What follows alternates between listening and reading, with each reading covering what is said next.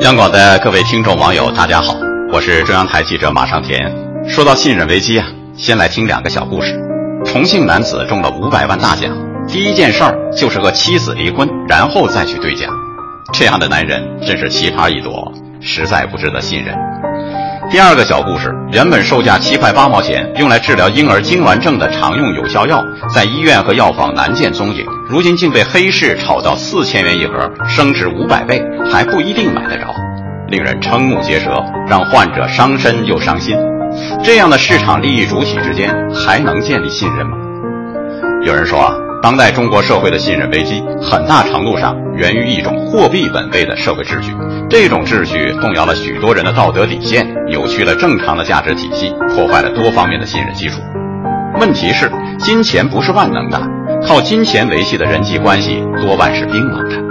为了获得情感和物质上的双重快乐，为了更好的生存和良性的发展，为了最大程度上实现我们的人生价值，我们需要彼此信任。